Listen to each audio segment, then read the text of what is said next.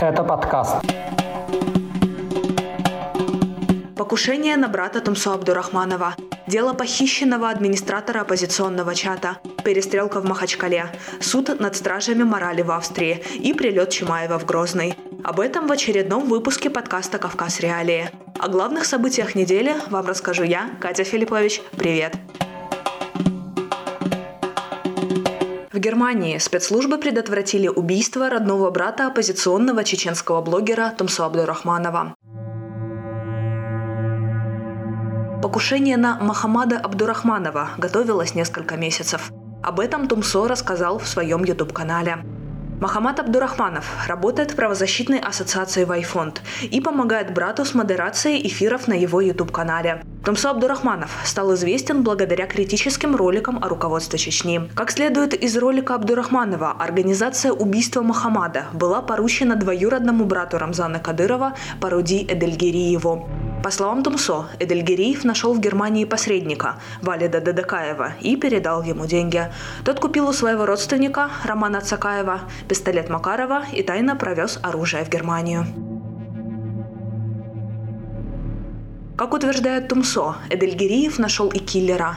Им должен был стать Тамерлан Аурбиев, который в прошлом воевал в Чечне против федеральных войск, но был амнистирован Кадыровым. В последний момент Аурбиев передумал. Он связался с братьями Абдурахмановыми и сообщил о готовящемся покушении.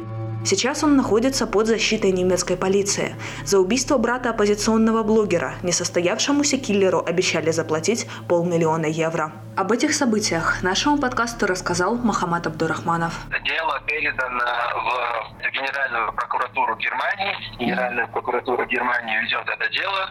А также Федеральная криминальная полиция Э, расследует это дело, и они занимаются, получается, сейчас этим делом. Тот факт, что они приняли это дело, означает, что Германия убеждена, что за этим заказом стоит иностранное государство. В прошлом году в Швеции было совершено покушение и на самого Тумсу Абдурахманова. Ему удалось обезвредить нападавшего. На суде киллер заявил, за убийство ему обещали 50 тысяч евро, а на преступление он пошел по приказу неких людей из Грозного. Причиной покушения Тумсо Абдурахманов называет критические высказывания в адрес руководства Чечни. Дело о похищении бывшего модератора чата оппозиционного чеченского телеграм-канала «Адат» Салмана Типсуркаева передано в Краснодарский край. Такое решение приняли следователи в Чечне. Грозном передачу дела объяснили тем, что информация о возможном содержании Типсуркаева в правоохранительных органах Чеченской Республики в ходе проверки якобы была опровергнута. Постановление о передаче дела о похищении следователь Адлан Липиев подписал 25 февраля. Правозащитникам о нем стало известно лишь в марте. Напомню, после похищения Типсуркаева в Геленджике его родственникам удалось геолоцировать его местонахождение в Грозном. Телефон активиста был включен лишь один раз, но этого хватило, чтобы узнать. Похищенный находится на территории полка патрульно-постовой службы полиции имени Ахмата Кадырова. Несмотря на доказательства причастности силовиков к преступлению, в Грозном несколько раз отказывались расследовать похищение Салмана. После похищения в сети появилось видео, на котором Типсуркаев ругает себя и пытается сесть на бутылку.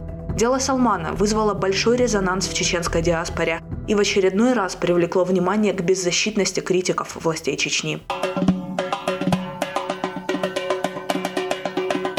В Дагестане четвертое с начала года массовое отравление. В Махачкале госпитализированы 49 человек, из них 27 детей. В последнее время в республике участились случаи отравлений. Чаще всего они связаны с низким качеством водопроводной воды.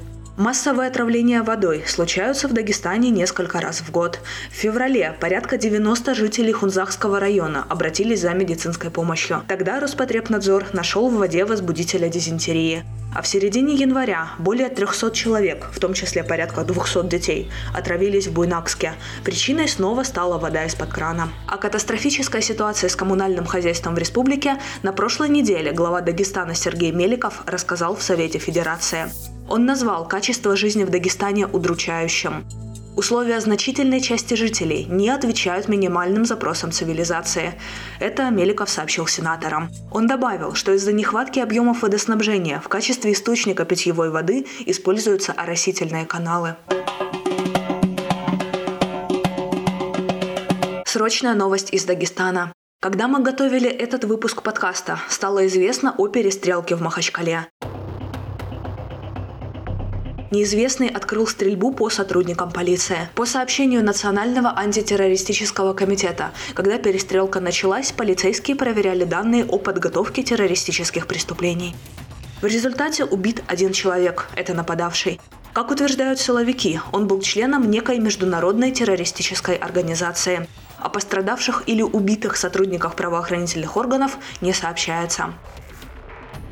Накануне нападения в Махачкале глава Федеральной службы безопасности России Александр Бортников заявлял о ликвидации основных очагов террористической активности и всех банд-главарей на Северном Кавказе. Такое заявление глава ФСБ сделал в интервью российской газете, которое было приурочено к 15-летию образования Национального антитеррористического комитета. В этом году это уже второе нападение на полицию в Дагестане. Предыдущее произошло в Махачкале 27 февраля. Тогда был ранен сотрудник МВД и двое нападавших, один из которых позднее скончался в больнице. В Австрии завершилось резонансное дело о травле уроженок Чечни. Суд признал пятерых чеченцев виновными в преследовании жительниц Вены. Напомню, по версии следствия, выходцы из Чечни организовали группу, которая выполняла функции самопровозглашенной полиции нравов. Если поведение живущих в Европе землячек или их стиль одежды казались участникам этой группы не соответствующими традиционным нормам, они выкладывали взятые из соцсетей фотографии девушек в закрытые паблики. В них жертвы подвергались буллингу. Известны даже факты избиений и угроз в адрес родных. Старшему из осужденных 38 лет. Он единственный, кто был признан полностью виновным. Его приговорили к 15 месяцам лишения свободы, 10 из которых – условный срок. Остальным участникам группы – от 19 до 20 лет. Они получили примерно такие же сроки. Этот случай – продолжение большой истории так называемых «блюстителей морали». Еще в 2017 году в Чечне появился паблик «Карфаген», в котором занимались ровно тем же самым. Преследовали жительниц республики за неподобающие, по мнению админов группы, снимки в соцсетях. В сообществе была и отдельная закрытая группа, в которой организовывали специальные рейды за провинившимися девушками. Карфаген заблокировали, но концепция осталась. Подобные группы появляются до сих пор. Студия подкастов «Радио Свобода».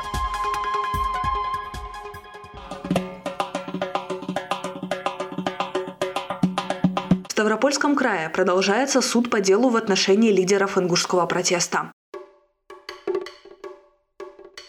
На последнем заседании засекреченный свидетель дал показания против одной из обвиняемых Зарифы Саутиевой.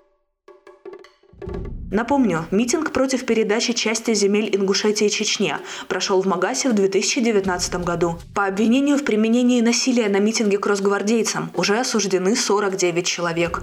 Судебный процесс над лидерами протеста начался в прошлом году. По нему проходят 7 человек. Их обвиняют в создании экстремистского сообщества и участии в нем. Секретный свидетель, это сотрудник Росгвардии, сообщил, что во время митинга в Магасе Саутиева якобы организовывала мужчин и призывала их сопротивляться сотрудникам правоохранительных органов.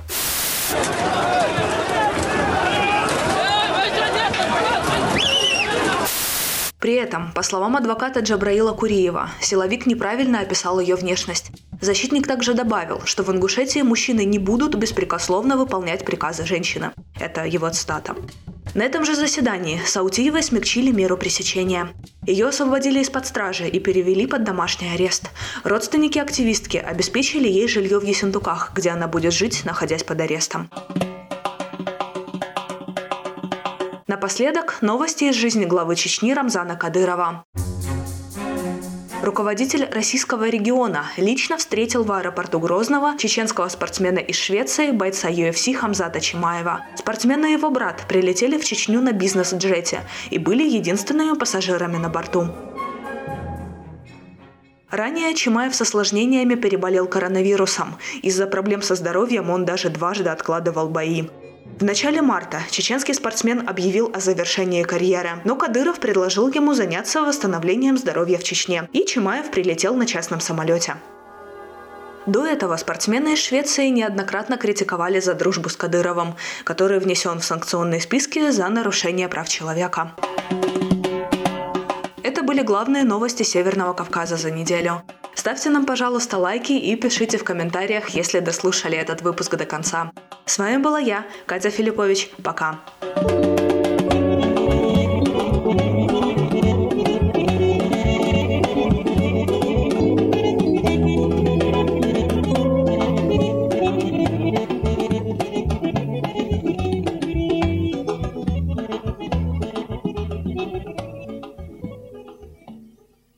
что происходит в жизни каждого, связано с правами и свободами. Право на выбор, право на жизнь и здоровье, право на самовыражение и многое другое. «Человек имеет право» – это подкаст, который ведем мы, судебные обозреватели «Радио Свобода» Марьяна Тарачешникова и Наталья Джампаладова. Вместе мы выясняем, как устроен окружающий нас мир прав и обязанностей. Почему он устроен именно так и что делать, чтобы отстоять свои права. Присоединяйтесь к нам каждый вторник. Слушайте нас в привычном агрегаторе подкастов.